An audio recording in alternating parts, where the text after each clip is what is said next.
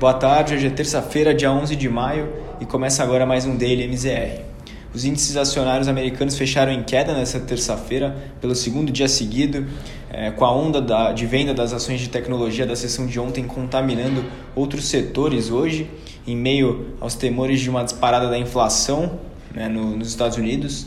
O Dow Jones fechou em queda de 1,36%, o S&P 500 recuou 0,87, encerrando a 4.152 pontos, e o Nasdaq ficou praticamente estável, com a queda nas ações de tecnologia dando um certo alívio hoje. É, amanhã serão divulgados os dados do índice de inflação é, do, de preços ao consumidor, o CPI dos Estados Unidos, que está sendo muito aguardado. É, na semana passada, os indicadores apontavam para uma forte pressão inflacionária, mas o payroll acabou dando fôlego ao vir bem abaixo da expectativa e por isso o resultado de amanhã deve trazer mais embasamento para análise dos especialistas a respeito da inflação no país. Hoje, a dirigente do Fed tentou apaziguar as preocupações, dizendo que eles têm ferramentas para controlar a inflação caso ela acelere demais e, além disso, ela pontuou que o, empre...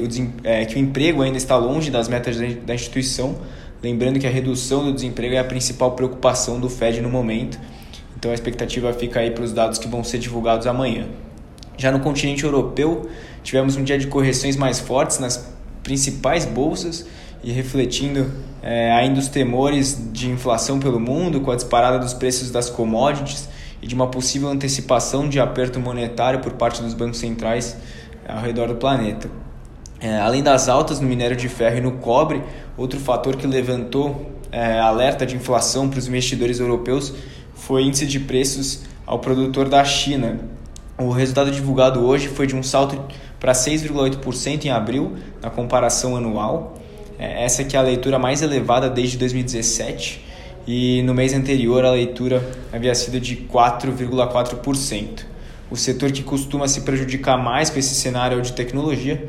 Com isso, o, hoje o índice Stock 600 encerrou o dia é, em queda de 1,98% aos 436,6 pontos. A bolsa alemã recuou 1,82%, enquanto na Inglaterra a queda foi de quase 2,5%. Falando agora do nosso cenário local, o dia foi positivo para a bolsa brasileira, contrariando as perspectivas externas.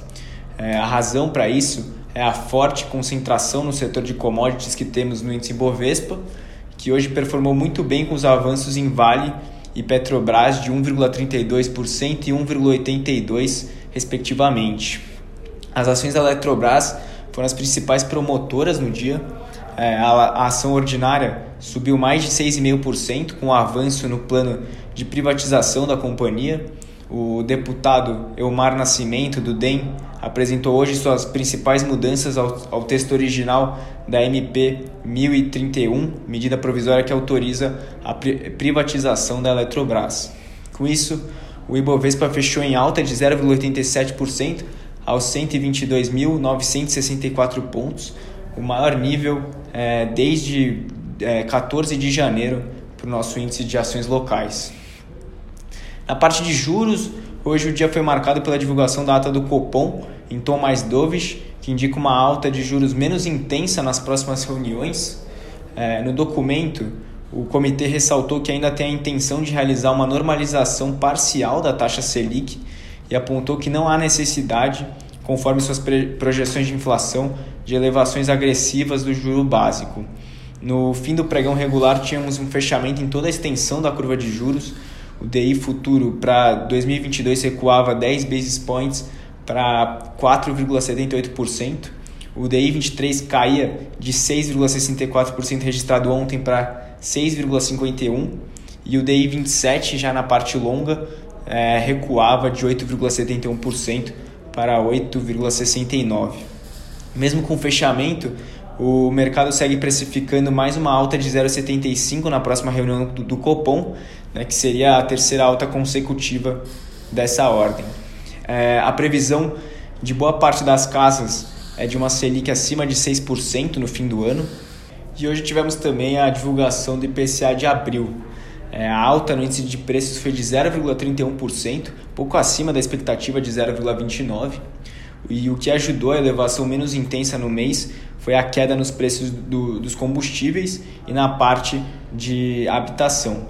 Por outro lado, o preço dos alimentos voltou a subir e a preocupar, é, e a inflação acumulada de 12 meses está em 6,79%, maior nível desde 2016 e acima da meta para 2021.